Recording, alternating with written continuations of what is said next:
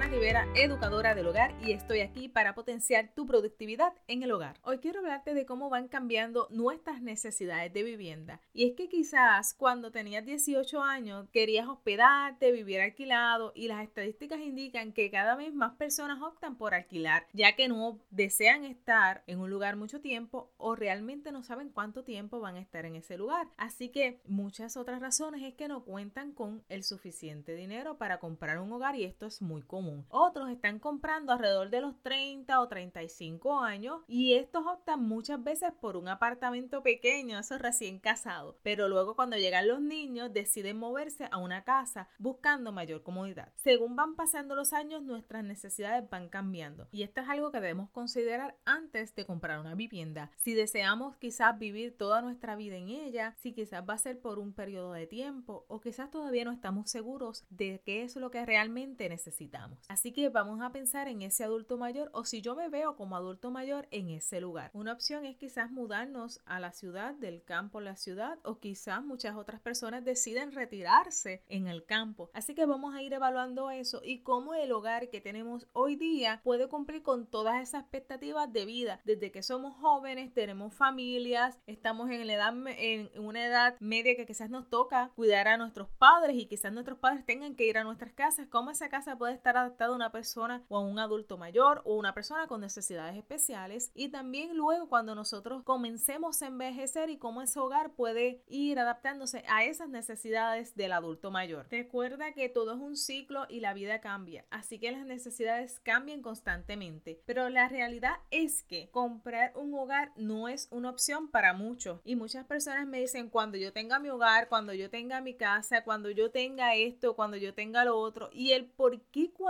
yo tenga. La realidad es que es algo bien complejo y vemos que quizás eh, aquel tiene su hogar, aquella tiene su casa, pero realmente queremos eso, realmente lo deseamos. Eh, y también tenemos que poner en una balanza si esa es nuestra prioridad, si eso es lo que nosotros queremos y el por qué el tener nuestro propio hogar nos llena de, una gran satisfacción. ¿Por qué el lugar donde nosotros estamos viviendo ahora no puede cumplir esas expectativas? Porque ese lugar no puede ser el lugar donde yo quiero el lugar donde yo quiero vivir. Muchas veces estamos pensando como nuestros padres pensaban, muchos de ellos son baby boomers y su expectativa de vida era salir de la escuela, trabajar, tener una familia, tener un hogar, retirarse y cuidar a sus nietos. Ya nuestras expectativas de vida no son así. Quizás todo esto ha cambiado. ¿Cuáles son mis expectativas de vida ahora? Salir de la escuela, hacer un bachillerato, una maestría, quizás un doctorado, trabajar, convertirme en la profesional eh, más conocida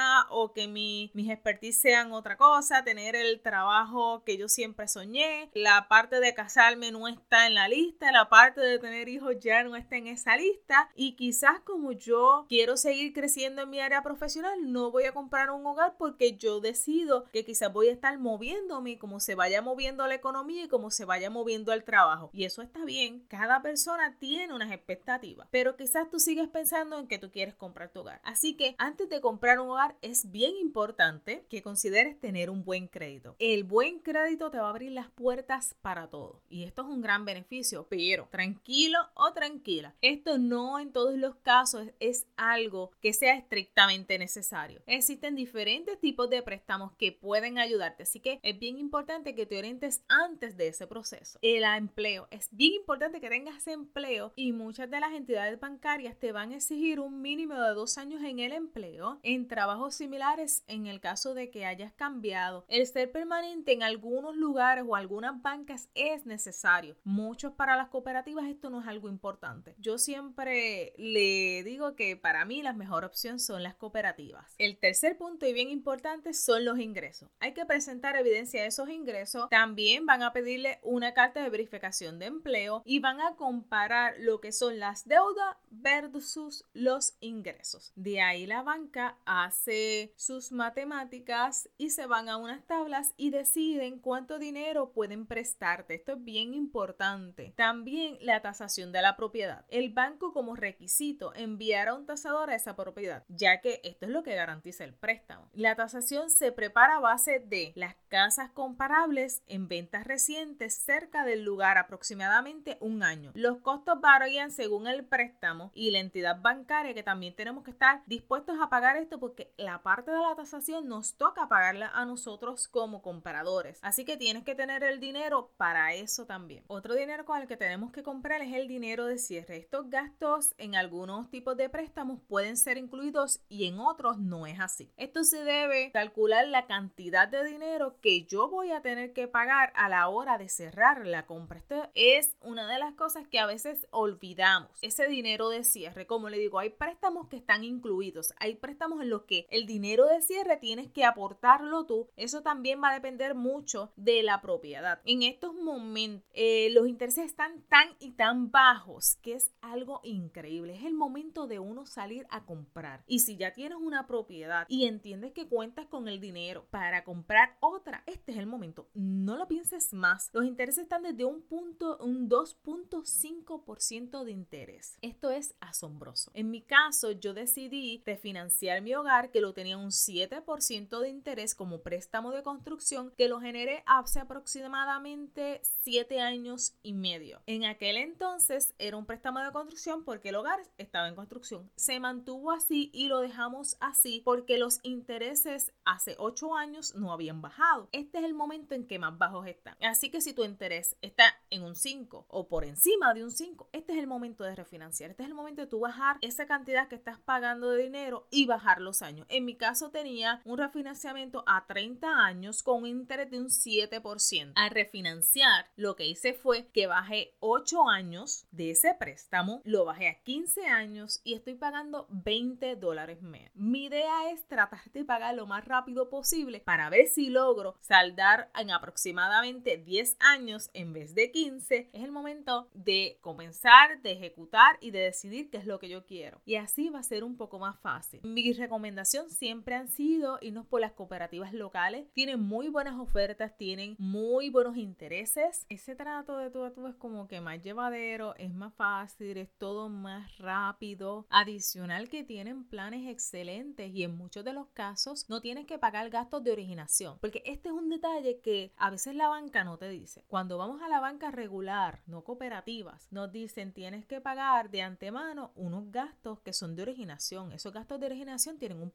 por ejemplo, en mi caso, eh, mis intereses de la hipoteca es un 2.5% de interés, pero los gastos de originación están a un 1.48 de interés. Esto no es común, para nada común. Los gastos de originación muchas veces están a la par con el por ciento de interés o muy por encima de eso. Así que usted tiene que ir pensando en que tiene que, si se va a la banca local, irse con unos gastos de originación que pueden comenzar para una propiedad de 100 mil dólares en los 2 mil dólares. Esos gastos de originación lo que van a cubrir son algunas cosas y cada banca es distinto. Quizás puede ser que cubra lo que es la tasación y el tiempo que invirtió el investigador en el proceso de generar el préstamo. ¿Cuál es el detalle que muy pocas personas conocen? Es que cuando yo origino esto, uno piensa de que ya yo pagué, ok, está aprobado. Pues no. La banca te cobra todo este dinero, pero no es hasta quizás que tú pagas completo y ellos hacen toda la investigación, que es el momento en el que ellos te dicen, ah, ok, está aprobado no está aprobado. Y que tú me estás diciendo a mí. Yo lo que te estoy diciendo es que una vez ya tú pagaste esos dos mil, tres mil dólares de gasto de originación, al final te digan, no, no cualificas. ¿Cómo que no cualifico? No, no tienes los dos años en el empleo. No, no llevas eh, mucho tiempo en el trabajo. Los ingresos no te dan, las deudas son más grandes que los ingresos, no cualifica. Y entonces tú dices, y yo gasté todo mi dinero y ahora qué? Le estoy hablando a base de experiencia. Por eso le digo, antes de usted salir a comprar aprovechar los intereses.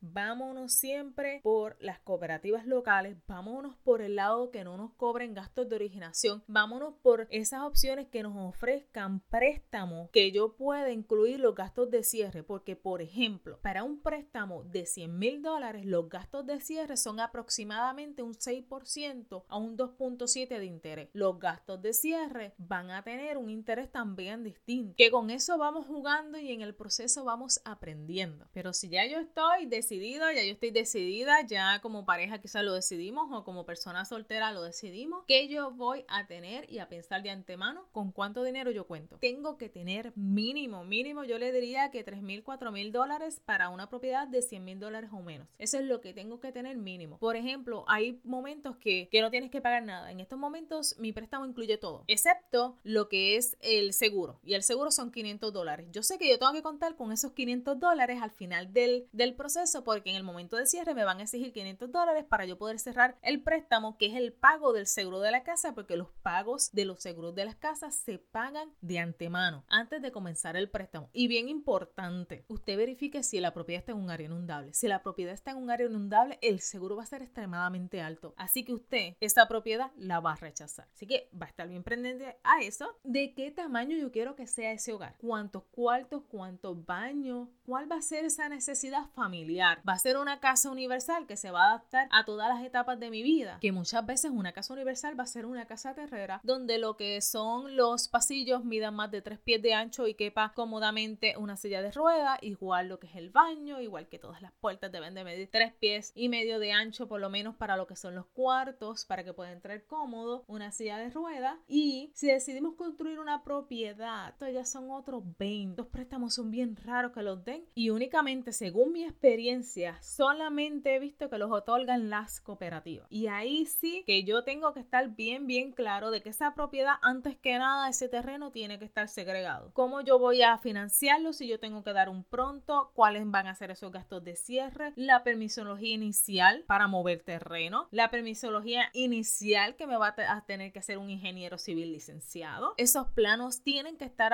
aprobados por OPE. Así que quizás una casa prediseñada es la mejor opción. Si tengo el dinero, pues optaré por un arquitecto que se encargue de, todo eso y un contratista que sea uno con licencia y que tenga buenas referencias y que no tenga casos en DACO. Eso es sumamente importante. Y bueno, yo creo que hemos discutido todas las partes desde generar un préstamo para una casa que ya está construida hasta cómo yo puedo quizás generar un préstamo para una casa que yo quiero construir y es su decisión. Pero le aseguro que esto van a ser los mejores intereses en mucho tiempo que usted va a ver. Así que quizás este es su momento, esta es su oportunidad. Verifique esa propiedad que usted quiere, el lugar donde usted quiere vivir. También verifique sus ingresos versus sus gastos. Eso es bien importante. Y quizás este no es el momento y todavía no te has decidido, pero puedes ir un año antes planificando, planificando lo que son tus ingresos, ahorrando, bajando las deudas y muchas veces si son jóvenes van a pedirle que hayan tenido deudas grandes para poder aprobar este tipo de préstamo. Una deuda grande puede ser un préstamo personal como también puede ser un préstamo de auto. Así que si no tienes ninguna de las dos, mi consejo es que vayas, tomes un préstamo personal que de quizás de mil, dos mil dólares, pagues bien y eso te va a ayudar un montón en ese proceso para que te aprueben un hogar. Así que será hasta un próximo episodio de Amando tu Hogar con Rosana Rivera. Recuerda que me consigues a través de las redes sociales como Stylist Professional Mom. Hasta el próximo miércoles. Recuerda, rodéate de aquello que realmente te gusta y te llena.